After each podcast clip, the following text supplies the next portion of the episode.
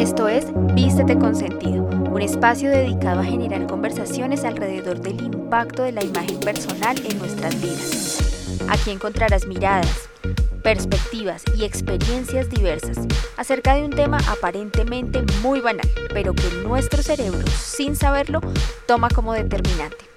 Soy Daisy Sanabria, la cara detrás de la falda bien puesta. Estoy feliz de darte la bienvenida para compartir este espacio de reflexión y conexión contigo, porque vestirte bien va más allá de tu ropa. Vestirte bien es ser consciente de ti y de todo lo que representas.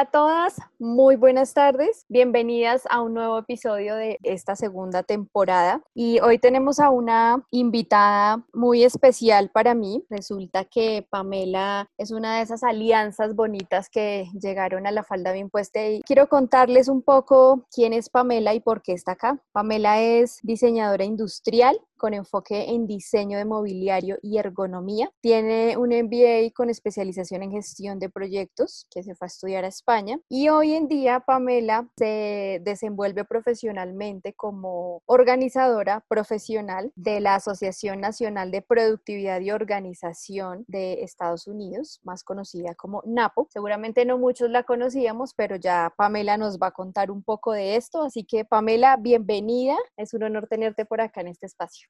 Ay, muchas gracias, Daisy. Feliz de estar aquí contigo y qué mejor descripción al inicio de esas alianzas tan bonitas que hemos logrado construir las dos. Bueno, Pamela, no sé si quieres agregar algo más de quién eres o con esa descripción estaba perfecto. No, todo estaba perfecto, estaba perfecto. En resumen, la vida, como a todo el mundo, le da vueltas. Eh, la mía siempre tuvo un enfoque y es todo el tema de la sensibilidad de los espacios y cómo construir una mejor persona a través de, de estos y al final descubrí la, organización de espacios que de cierta forma ataca de raíz muchos temas y, componentes personales en los individuos y por eso me encantó y hay algo que nos conecta mucho a las dos y es el tema del closet y entender muchas cosas eh, a través de lo que tenemos en ese mobiliario fijo que nos acompaña día y noche. Así es, pues es que el closet no es ese lugar de la casa que está ahí por azar. Eh, nosotras tenemos, como dijo Pamela, nos unió algo y nos unió fue el closet, esa partecita que para mí es un espacio sagrado de, de, cada individuo y tenemos miradas distintas para que ese lugar tenga un real sentido, para que todo lo que esté allí tenga un propósito. Y bueno, la gente se debe preguntar, como yo al inicio, cuando te conocí, ¿Qué es una organizadora profesional? ¿Qué hace una persona que se dedica a la organización? Pues mira, una organizadora profesional se encarga de implementar sistemas de organización en las casas de las personas y todo esto con el fin de que el orden se mantenga, sea más eficiente y tú no tengas que desaprovechar todo ese tiempo libre organizando, sino en otras actividades. Y creo que eso fue lo que a mí más me cautivó de esta metodología. Si bien hay una pionera en este tema que ha puesto de moda eh, la organización de espacios o esta profesión que ha sido Maricondo. Sin embargo, esta profesión ya existe hace más de 40 años en la asociación de donde salí eh, hay un grupo gigante de mujeres y hombres encargados de esta linda profesión y pues básicamente aquí en Colombia estamos muy pocas organizadoras, pero con el corazón firme tratando de, dar a conocer y poder cambiar casas, hogares por el bien de todos. Bueno, pues eso me parece maravilloso. Yo siento que es de alguna manera bastante importante porque muchas personas por el corre-corre, el día a día, sus jornadas extensas de, trabajo, contratan a alguien para que esté en su casa limpiando, organizando y haciendo todos los quehaceres y simplemente se desentienden de esos espacios. Pero aquí hay una cosa que es muy bonita y más allá de que el lugar se vea organizado, es que simplemente hay unos beneficios que yo creo que todos los notamos cuando arreglamos el escritorio, cuando arreglamos la mesita de noche, cuando arreglamos el bolso y así con todos los espacios de la casa encontramos unos beneficios. Quiero que nos cuentes un poco sobre esos beneficios de mantener específicamente en este episodio pues nuestro closet organizado. ¿Qué pasa con la gente? Claro que sí, lo que tú decías, eh, cuando comenzó todo este tema de la cuarentena, tengo que aceptar que yo fui una de las más beneficiadas porque por más de que tú le digas a la gente, oye, organiza tu hogar para tener una mayor tranquilidad mental, física, que eh, el tiempo, que se vea reflejado en el tiempo, tu calidad de vida, en el bienestar. Fue algo que yo no tuve que decirlo, sino que simplemente la gente se empezó a dar cuenta, porque si bien estamos hablando de un contexto colombiano, la gran mayoría de personas o no pasan mucho tiempo en sus hogares o tienen a alguien que les ayude en el servicio doméstico. Entonces, esto hizo que opacar un poco esa importancia, pero ya cuando la gente empezó a vivir y convivir con los que están alrededor y con los espacios, veían a gritos una organizadora de espacios. ¿Y eh, cuáles son los beneficios? Creo que muchas personas de cierta forma han sentido esos beneficios a través de el orden, que básicamente es tener unos espacios libres, los cuales nos pueden aportar inspiración para poder realizar las actividades que más queremos, poder diseñar ambientes que nos propicien ciertas actividades y no otras actividades que no quisiéramos eh, desempeñar. Y entonces nos ahorramos tiempo, nos ahorramos desgaste mental desgaste físico y al final pues lo que tenemos es una mente y un lugar y un puesto de trabajo muchísimo más organizado. Eso es en resumidas cuentas lo que puede llegar a beneficiarnos aparte de los beneficios que se podrían hablar a nivel eh, grupal, es decir, con todas las personas que nosotros estamos conviviendo aumenta y mejora increíblemente la comunicación, la convivencia, el llegar a acuerdos, mejor dicho, todo es positivo en cuando uno organiza. Sí, eso es verdad. Yo lo hago desde el closet, que es mi especialidad. Cuando uno organiza su closet, tiene todo colgado por categorías, por colores. Cuando uno sabe que esa prenda que está ahí lo hace feliz. Cuando sé que la blusa que tengo ahí es la que me hace ver radiante. Los zapatos son los que yo siempre uso. Que es como mi filosofía con falda bien puesta y con tener un closet con mucho sentido. Es que tengamos ahí lo que vamos a usar ni más ni menos, simplemente lo que necesitamos, también viéndolo desde un punto de vista más sostenible, para que voy a tener un closet gigante o dos closets de mi casa llenos de ropa y siempre me voy a poner lo mismo, siempre me pongo los mismos tres pantalones y las mismas cinco blusas. Entonces, eso es desperdiciar espacio, desperdiciar ropa, desperdiciar dinero y quiero que nos cuentes un poquito desde tu mirada, desde mi mirada. Todo esto que les acabo de decir es un poco los beneficios de tener el closet organizado, que te demores menos pensando qué ponerte, que dejes de pelear y de decir no tengo nada que ponerme y el closet llenísimo de prendas, que vivamos más como en equilibrio y tranquilidad con nosotras mismas y con nuestra imagen personal. Ese es uno de algunos de mis objetivos con, con el closet, pero ¿qué pasa con ese closet desde la mirada de una organización? Profesional, porque va más allá de la ropa, ¿verdad? Sí, sí, sí. Y después, mira, respondiendo a tu pregunta, los pasos para organizar son muy básicos, simplemente que la gente a veces no los implementa muy bien. Y al tener claridad el por qué se hacen esos pasos y no, van entendiendo los beneficios que se conectan con otras actividades, como por ejemplo el vestirse, que tú decías, el sentirse bien con uno mismo, que no importa uno que saque de ese closet, todo le va a quedar bien. Y no hay mayor bienestar que tener un, un, un closet que uno abre y te inspire. Uno cuando entre siempre en la habitación no siempre sea, ay, miren, les muestro esta habitación, sino que uno también con orgullo abra el closet y diga, mira, esto es lo que tengo, todo me queda bien, todo me luce bien, me siento segura de mí misma y aparte me demoro 10 minutos organizando qué es lo que me voy a poner en el día y no me demoro una hora completa, ¿sí? Eso creo que es lo, lo más bonito y lo más gratificante de todas las personas que han organizado el closet conmigo y al día siguiente o a la semana siguiente me dicen, Pamela, estoy fascinada, empecé a ponerme cosas que antes no me ponía, empecé a sentirme bien, no echo de menos lo que ya eliminé eh, y es como también otra etapa de la vida, es, es poder tú afrontarte con ese pasado tuyo eh, para proyectar un nuevo futuro.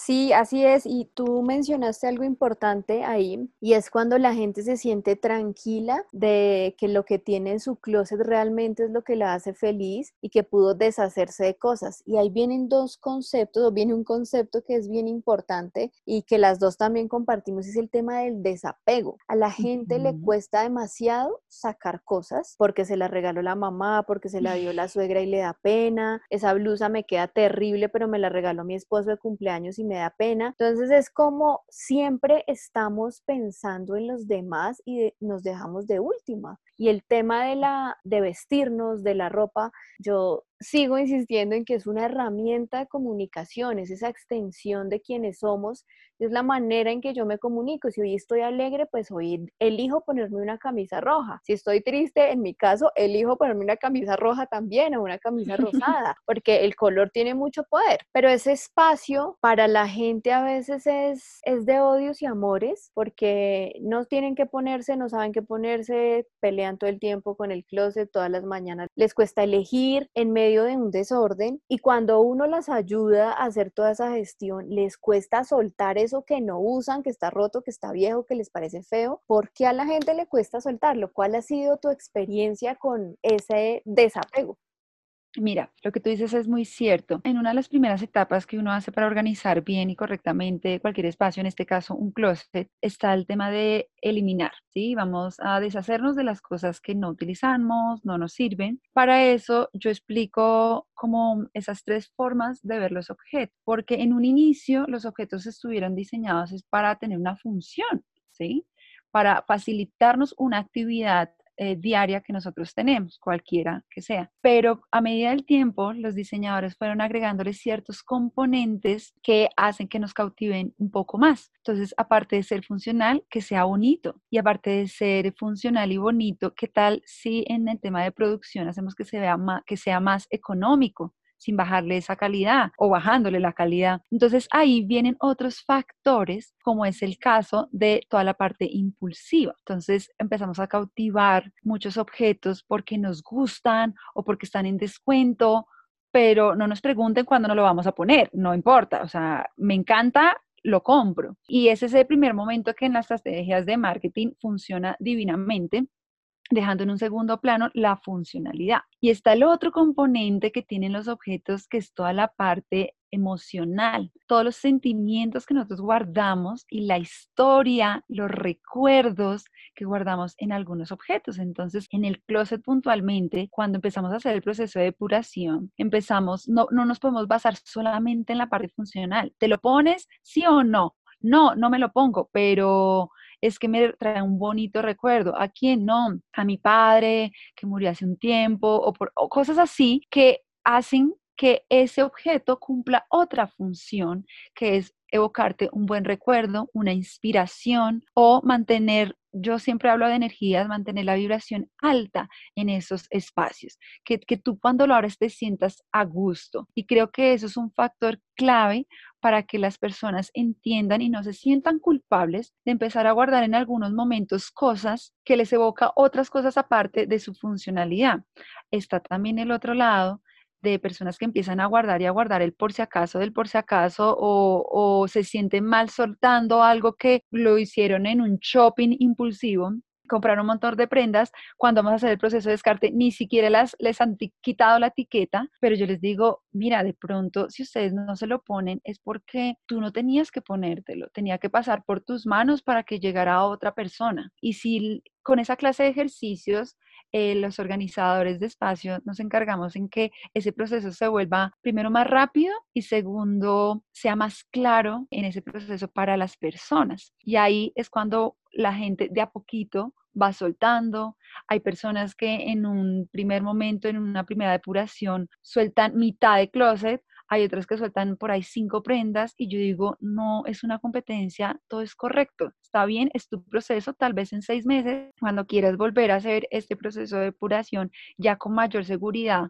vas a soltar otras prendas que antes te costaba trabajo soltar. Y es eso, eh, el desapego es una forma muy bonita también de uno conocerse y de cerrar ciclos, que creo que tú también estás muy familiarizada con eso. Sí, absolutamente. Es que es otro tema que nos unió con Pamela y es el tema de, de la energía, que consideramos que se mueve, que hay energía en todo lo que nosotros somos y asimismo lo tienen los espacios, los objetos, la ropa. Entonces, así es, realmente es que lograr que la gente suelte y que la gente deje ir esas cosas es muy difícil y este momento siento yo que es un momento importante para repensarnos y para repensar nuestros espacios, nuestras pertenencias y que en verdad no necesitamos tanto. Pero es un tema de reducir, de encontrarse con esa cruda realidad de abrir el closet y decir, ¿qué me voy a poner hoy? y ver un montón de prendas ahí sin sentido, que las compré por impulso, por tendencia, por la razón que haya sido menos con un propósito claro. Y ese es otro punto que quiero tocar contigo y es que a veces compramos demasiada ropa, no es que necesito otra camisa roja, pero ya tiene cinco, ¿no? Pero necesito otra porque las que tengo no tienen manga larga. Cualquier excusa, siempre queremos comprar. Podemos quedarnos hablando del tema de las compras a nivel emocional porque también tiene muchas implicaciones. Y lo que tú decías ahora, la gente compra, lleva su closet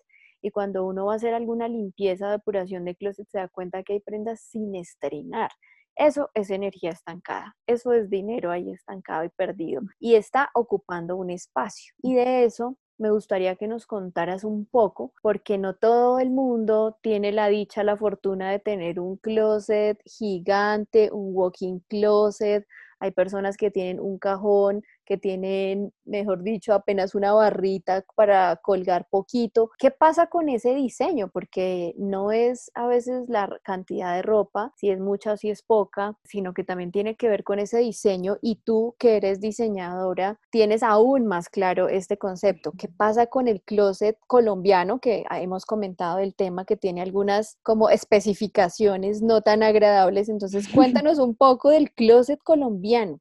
Sí, yo peleo mucho con el diseño de closet colombianos porque cuando voy a organizar, la gente se siente muy culpable de no tener esos buenos hábitos. Y a veces miro el closet y le digo, mira, no es tu culpa, es de cierta forma la culpa del diseñador, el arquitecto o la inmobiliaria que hizo esto y sacrificó creatividad, sacrificó buen diseño a cambio de, una economía mayor o de tiempos de entregas mayores, porque es realmente frustrante de ver tres repisas, tres cajones y una varilla a la izquierda o bueno, a la derecha, que es como el promedio, y sin saber para qué se utiliza cada cosa. Digamos, las repisas, normalmente, si nos ponemos estrictos en el tema de organización, ¿qué se debería ubicar ahí? En una repisa se deben ubicar objetos que por su forma son un poco más sólidos y estables, es decir, bolsos, zapatos, cierto tipo de cosméticos que tenemos, pero ¿qué es lo que ponemos en esas repisas? Las camisetas, ¿sí? Y lo ponemos uno encima del otro, eh, tratando de evocar cómo se ve en, los, en las tiendas, cómo se ve es ese uno encima del otro que funciona muy bien en esos escenarios, pero en nuestro hogar no funciona porque quitamos uno y se desbarata todo, ¿bien? Y es como la torre de Pisa, un día está hacia la derecha, el otro día está, está hacia la izquierda. Entonces, poder ayudarles a que entiendan un poquito de la teoría de organización de espacios para que no se sientan tan mal y logren entender cómo es el comportamiento de cada una de las prendas, de qué se dobla, qué se cuelga, qué funciona mejor de esta forma o qué funciona de otra forma, para que lo implementen a su manera, adaptándolo en el diseño que ya tienen existente, pero que se puede mejorar aún más con cosas muy básicas como es el caso de organizadores o de ciertos parámetros básicos espacial. Y, y, lo que tú decías en cuanto a mm, las personas normalmente tienen esa mentalidad de que la solución cuando no tienen nada que ponerse es ir a comprar y no logran entender que a veces es organizar lo que tienen ahí y por organizar también me meto un poquito en lo que tú haces, que es comprender quién soy yo, cuál es mi estilo, qué es lo que me gusta, cuáles son las actividades diarias que tengo, si tengo un trabajo que requiere unas prendas muy elegantes o más bien muy sport o no sé, y de ahí empezar a trabajar para tener lo que más te gusta y lo que más te sirve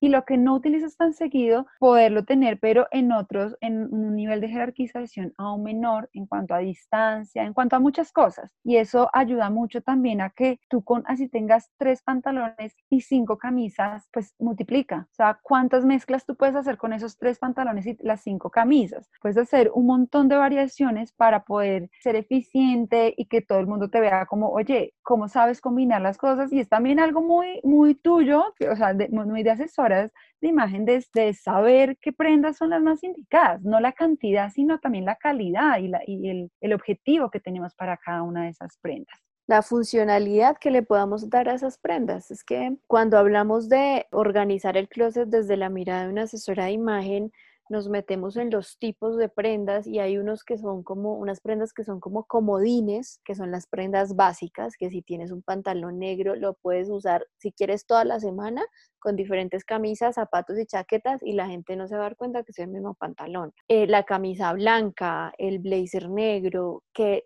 son piezas que te van a jugar y que te van a combinar y van a ser funcionales con muchas otras prendas de tu closet. Y esa es una buena manera de tener un closet organizado y de tener un closet funcional, como lo llamo yo, sin necesidad de que sea muy grande. Si tienes un espacio pequeño, pero tienes una muy buena dotación de básicos, pues está perfecto eso fue lo que me encantó desde la alianza contigo, porque si bien yo me encargo de todo este proceso personal de del ser humano y de que se vea reflejado en un espacio como es el closet, en algunas ocasiones a mí llegaban y me preguntaban en el tema de descarte de zapatos, me decían, Pamela, ¿y cuánto es el mínimo de zapatos que tú debes tener? O sea, yo, yo no sabía qué responder porque es, va dentro de cada persona cuál es el mínimo de zapatos, pero de pronto me quedaba un poco corta en esos criterios para, llamémoslo, criterios más razonables, más de teorías que podían ganar un poco más de peso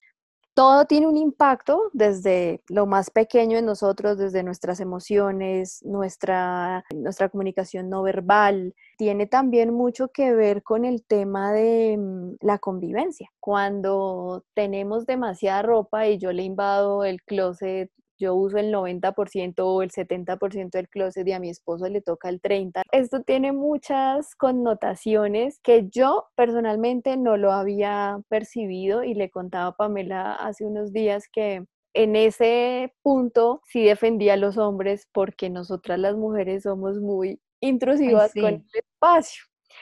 Yo me quedé pensando y yo decía, Dios mío, yo haciendo todo, haciendo trueque juiciosa, no comprando de más, usando todo lo que tengo en mi closet, pero resulta que con lo que tengo le estoy invadiendo el pedazo de closet de mi esposo. Entonces me quedó eso sonando y tiene toda la razón. Yo vi, lo puse en práctica y vine a mirar y dije, claro, el tocador está lleno de cajitas con mis accesorios, mi maquillaje, mis cremas, el baño tiene eh, seis tarros míos y uno de él, y así el closet también. Entonces, digamos que mi esposo pues no tiene problema, él se acopla, él se acomoda, dice, bueno, si necesita más, pues ahí le dejo, él no entra en conflictos por esas cosas pero no todos los seres humanos son, reaccionan de la misma manera. Tú me has contado de, ese impacto tan fuerte que has sentido llegando tú a los hogares y viendo cómo son esas relaciones de convivencia, bien sea con la pareja o como, no sé, con los hermanos, con los papás. Cuéntanos un poco de eso porque creo que de eso sí tenemos mucho que aprender. Sí, sí, sí, eso es algo que llama mucho la atención. Mira, yo cuando llego a un espacio que espero esté desorganizado para poder, de verdad, para poder ver de raíz el problema y muchas cosas, puedo tener unas lecturas generales de cómo es la relación de quién es la persona que más domina, qué clase de conflictos en comunicación tienen, con solo ver los espacios. Y eso es algo muy normal y me gusta manifestárselo a las personas cuando lo veo para que también entren en ese proceso de reflexión y entiendan la repercusión tan grande que hay de, del orden en una convivencia en pareja. Partiendo y retomando un poco de los malos diseños de, de los closets colombianos, cuando tú vas a un apartamento y te dicen, esta es la habitación principal, tú vas y miras el closet y en realidad el closet está diseñado para una sola persona, no para dos, a menos de que estemos hablando de, apartamentos o de casas que son bastante antiguas, que los espacios son bastante grandes y eran diferentes, la forma de pensar era totalmente diferente. Pero ahora tú vas a un, un apartamento tipo loft y la habitación principal es closet es para una sola persona y entrar en ese acuerdo de, bueno, hay tres cajones, yo cojo dos y tú uno, o mitad y mitad, o cómo hacemos. Entonces, es, ha sido muy gracioso. Yo defiendo demasiado a los hombres porque mm, si bien los que tienden a ser más desorganizados o se les suele juzgar por ser muy desorganizados son a ellos, a este género, eh, también las personas que he visto que mejor implementan los sistemas de organización y saben muy bien en el tema de qué es lo que tienen y eficientes a la hora de, ubicar y demás son los hombres, cuando son organizados, son supremamente organizados y los implementan los sistemas muy bien. Entonces yo a veces les digo a las chicas como, como quieres que él no sea organizado si en realidad tiene nada más un cajón y tú tienes los cinco cajones, o sea, por más de que él haga el esfuerzo va a ser difícil. O lo, típico que siempre hay es, yo cojo las tres primeras repisas, las más cómodas, y a él le dejo las repisas del suelo, del piso, ¿sí? Que estoy tratando de comunicar con eso. O sea, realmente le estoy dando esa bienestar que cuando él entre a algo que también es de él, él lo sienta propio o lo sienta como ajeno, como este es la, el baño de ella y yo estoy de metido.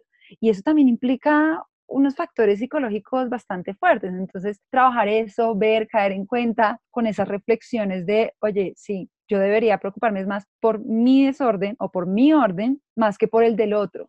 El del otro luego en algún momento hará su proceso personal y organizará a su estilo, porque son sus cosas, pero lo importante es que esa convivencia también se sienta reflejada en la distribución de las cosas.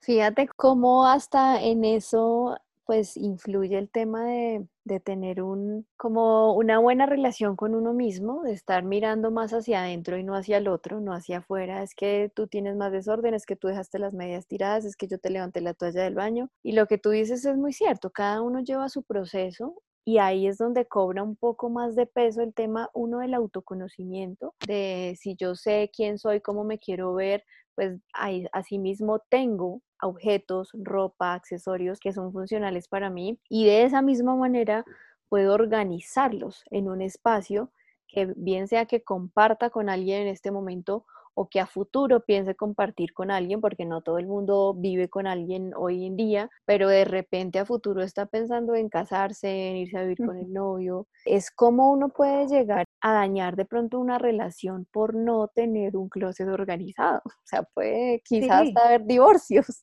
No, de verdad, como organizadora y como diseñadora, la influencia de los espacios es tan poderosa que te puede afectar hasta en una ruptura o en un acercamiento con tu pareja, con tus hijos, con cualquier eh, ser vivo con el que estés en tu hogar. Y realmente creo que gente, si aquí nos escuchen arquitectos y diseñadores de interiores, entenderán esa gran importancia e influencia que hay. Yo en muchos casos escucho, claramente, aparte de organizar, escucho las anécdotas de, estos clientes y también me, me, llegan con unos ejercicios muy reflexivos de, ay, ya entiendo por qué sucedió esto con mi exnovio o ya sé cómo poder hacer que eh, esta circunstancia o X o Y motivo del pasado pueda llegar a transformarse en algo beneficioso. Y anécdotas son las que hay. Hay muchas cosas muy positivas y muy bonitas. Eh, también algunas tristes que pues normalmente uno no cuenta, pero que quedan como un ejercicio eh, gratificante en la persona por poder entender y ir más adelante. Bueno, esto, esto a mí me parece que tiene mucho impacto, me parece que podemos impactar muchas vidas y realmente no es un tema tan banal como suele verse. Por ejemplo, desde mi campo la gente puede pensar y la gente empieza a decir que es para que una asesora de imagen, pues uno va a una tienda y allá le dicen que uno que debe comprar. Claro, es, el criterio es diferente. Yo te estoy ayudando como asesora de imagen a que puedas potenciar lo que tú eres, tu esencia, que te conozcas y que puedas proyectar todo eso que, que, eres en el interior. Y una organizadora profesional está ayudando a que vivas más en equilibrio, en balance con el lugar en donde habitas, donde llegas a dormir, donde compartes con tu familia. Entonces, al final, no es un tema banal, es un tema bastante práctico y que de alguna forma nos ayuda a liberar cargas, ¿no crees tú? Sí, ayuda muchísimo. Y lo que siempre a la gente que me conoce me dice, ay, eres como Maricondo, como la serie de Netflix. y les digo, sí, y si a ti te impactó ver un capítulo de eso, imagínate tener a una persona dentro de tu casa que te ayude a entender muchas otras cosas.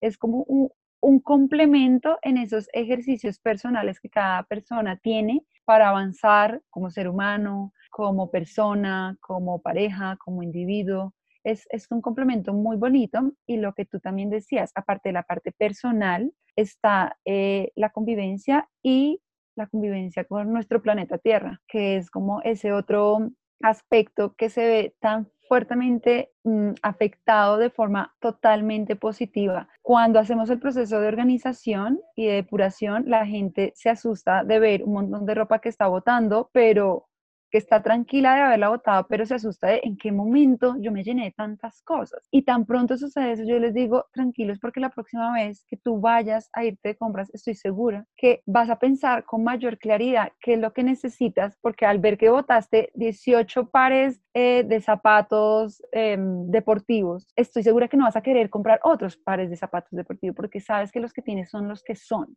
Y así podemos empezar a trabajar una cadena, un ciclo de ser más consciente para el medio ambiente, para ti, para los que están alrededor y para el bolsillo también. Para el bolsillo y la invitación grande que es algo que muy pocas personas, y yo tengo muy de la mano esto, muy pocas personas saben, es el tema del minimalismo, que yo he desempeñado ya desde hace unos años el tema de involucrar ese estilo de vida en mi vida y cómo se ve tan conectado en la calidad de vida y a ver que el minimalismo no, no pensándolo en, no vamos a tener nada, vamos a tener solamente un jean, un par de medias, y, no, o sea, yo también tengo mi ropa y tengo mis favoritos y mis cosas que me gustan mucho, pero al yo solo conservar esas cosas que me gustan, puedo organizarlas con mayor tranquilidad, sin esa confusión de qué pongo acá, qué pongo allá, sino todo fluye y a la hora de vestirme, fluye, a la hora de viajar, fluye, o sea, armar una maleta, fluye, o sea, es muy bonito y me siento segura, feliz de lo que tengo y de lo que me pongo. Y creo que ese es el mensaje más grande que pueden tener las personas cuando hacen esta clase de ejercicios. Sí, es, y además es liberador porque suelto lo que no uso lo que, y me quedo con lo que en verdad me está haciendo práctico en mi vida. Y ahora quiero que, que nos cuentes, que nos dejes unos, algunos pasos o algunos tips, eh, algunos pasos para la organización enfocándonos en ese desapego, que el desapego, como les decíamos, tiene mucho que ver desde, desde los ojos de una asesora de imagen, como desde la mirada de una organizadora profesional, como se han dado cuenta. Entonces, cuéntanos cuáles son esos pasos para poder empezar a organizar si la gente quisiera hacerlo. Listo. Pues mira, Primero hay que entender que el desorden son pendientes. Yo siempre digo que esos son pendientes. Cuando tú tienes una rume de cosas ahí en tu escritorio o una rume en, uno de los cajones de, de tu closet, son pendientes pendientes de cosas que, ay, que tengo que reparar esto. O sea, cuando sacas, empiezas a recordar, ay, esto, no lo tuve que poner acá, hay la factura. Y la gente a veces no le gusta organizar por el solo hecho de pensar que tiene que maquinar su cabeza al 100% y tomar decisiones. Entonces, las dos formas en las que se podría trabajar es una de voy a organizar todo mi closet, voy a coger dos días completos solo para esto, saco todo, hago los pasos que ahorita les digo, o la otra es de a pocos, abro un closet o abro un cajón y digo, bueno, que de acá yo no utilizo y de a poquitos uno va sacando prendas y va poniéndolas en el lugar de donación o para truequear o para mm, eh, regalar, bueno, para tantas cosas que se pueden utilizar o reparar y sacando de a pocos. Entonces, cada uno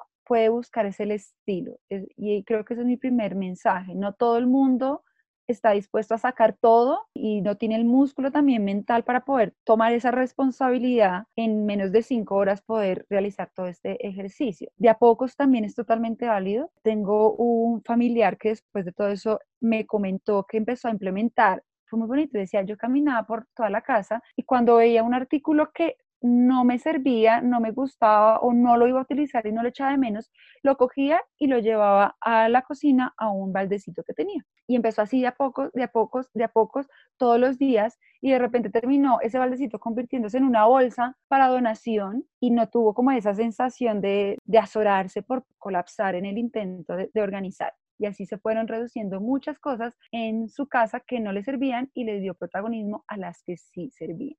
Y los pasos son muy breves. El primero, pues cojamos una categoría cuando vamos a organizar. El primer error que tenemos es sacamos y volvemos a ubicarlo, pero lo que tenemos que es sacar y categorizar. Cada objeto o cada grupo de objetos se pueden subdividir. Estamos en el closet, podemos los mismos zapatos sacarlos de deportivos, con los elegantes o con los de tacones y así vamos subcategorizando para también visualizar el volumen de cada una de esas categorías y entender por qué no tenemos cosas que ponernos. Tal vez tenemos muchos zapatos, pero solamente de un tipo. Después de esa categorización, eliminar clave, y creo que esa es la base y el secreto de toda organización, eliminar, no vamos a organizar y ubicar algo que no utilizamos, entonces lo eliminamos y empezamos a ubicarlo con un sentido más racional, más funcional. Dejen, y mi consejo es, dejen en un segundo plano lo esté, piensen en lo funcional.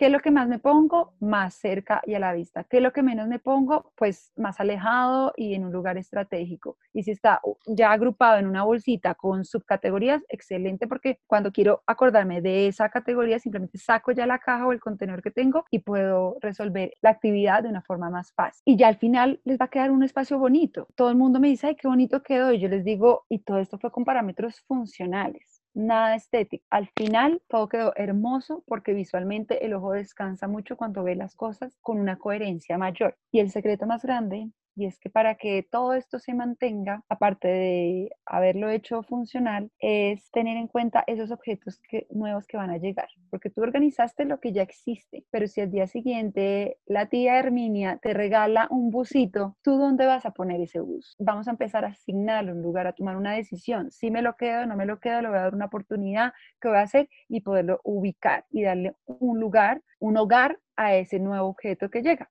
porque si nos damos cuenta, muchas veces el desorden son cosas nuevas que llegaron y no les asignamos ese lugar. Y ahí en ese pedacito que dices de las cosas nuevas, también lo que yo sugiero es que puedan sacar algo por cada cosa mm. nueva que llega, ir sacando algo, porque si no se vuelve como volvemos al principio, entonces sigo metiendo cosas y cosas y cosas nuevas y a los seis meses otra vez tengo ese closet lleno de nada que ponerme y otra vez estoy peleando. Entonces es que si, bueno, en dos meses cumplo años y me van a regalar dos blusas o me regalaron dos blusas, entonces yo voy a, a tratar de elegir qué voy a sacar. Y no se trata de sacar lo que está, mejor dicho, que sirve para un trapo ya que está roto, sino es sacar eso que ya no conecta contigo, porque también es un tema de conexión con los objetos que tienes, con las prendas que tienes en tu closet, que tengas una conexión bonita y si esa conexión ya está cada vez más minimizada, pues sacar esas prendas para darle cabida a las nuevas, ¿no? Porque para que el proceso sea de alguna manera sostenible en el tiempo. sí, y cuando saques, puedes sacar, si entraste dos prendas nuevas, no necesariamente tienes que sacar dos prendas, también puedes sacar cuatro, cinco, que ese sea un momento de que estoy ingresando, estoy trayendo nueva energía que otra energía que veo ahí alrededor está estancada para sacarla. Y puede ser del closet o de casa en general. Empezar a, hacer ese ejercicio constante. Yo soy de las que llego normalmente a mi casa y cuando veo cosas que ya les he dado demasiada oportunidad, digo no más, las agrupo, agradezco y busco una persona que pueda utilizarlo y darle un mejor uso a eso.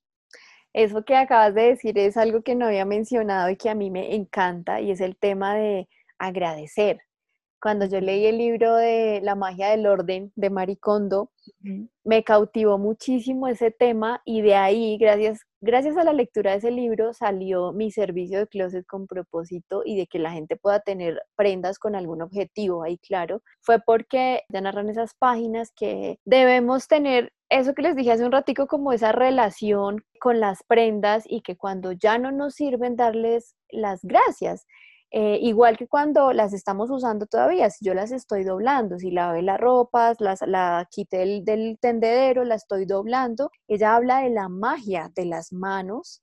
Entonces es imprimirle mi, mi magia, mi energía con las manos a la ropa y apropiarla. Y de esa misma manera, cuando ya no la uso, cuando ya no me gusta, cuando ya no conecto con ella, pues sacarla y decirle, bueno, ya cumpliste el ciclo conmigo, muchas gracias, me sentí divina en aquella reunión, eh, me sentí regia en esa primera cita, lo que sea, pero ya ah, hemos cumplido nuestro ciclo juntas. Y me parece que eso es como meterle magia que a mí me encanta como ese tipo de cositas en la vida y es ser agradecida también y, seguramente, como tú decías, si está en muy buen estado, darle una segunda oportunidad a esa ropa que ya no queremos usar nosotros. Y bueno, Pamela, ha sido todo un placer para mí seguir aprendiendo de ti, tenerte por aquí, que la gente y, y la comunidad de la falda bien puesta pueda aprender un poco más de la imagen, de la ropa desde otras miradas diversas, que es al final el propósito de este espacio. Yo quiero que nos cuentes la gente que esté interesada en, contactar contigo, cómo te encuentra, si quieres contarnos rápidamente qué más espacios tú ayudas en, casa a organizar y que nos dejes tus redes sociales para el que te quiera contactar. Mm, a ti muchísimas gracias por esta invitación. Feliz, totalmente feliz de tener esta amistad contigo y también de poder comunicarle al mundo este nuevo estilo de vida para que se apropien y, de verdad mejorar las vidas de personas y de familias completas. A mí me pueden encontrar por redes sociales como vientodeleste.co. Son todas esas ideas del este, del minimalismo y demás que vienen. Entonces, Viento del Este o por Pamela Alejo. Si buscan en internet Pamela Alejo o Viento del Este, es muy probable que me encuentren a mí en organización de espacios. Súper recomendado que me sigan para tips, para cosas en todos los eh, ámbitos de la casa, desde el closet, la cocina, cómo trabajar niños y el orden, incentivarles el orden a, niños, no importando la edad, adolescentes, a parejas, a todo esto, es todo un mundo en la productividad, mejor dicho, invitadísimos también para que sigan esta, esta onda de buenas vibras. Muchísimas Así es, y realmente de una vida mucho más consciente en, en, diversos aspectos, que creo que es otro de los propósitos que, que nos unió en este camino juntas. Entonces, bueno, ya saben, la encuentran en Instagram, en redes sociales como vientos, vientodeleste.co, como Pamela Lejo. Así que Pamela, muchísimas gracias por tu tiempo, por tu conocimiento, por compartir este espacio con nosotras. Un abrazo para todas ustedes.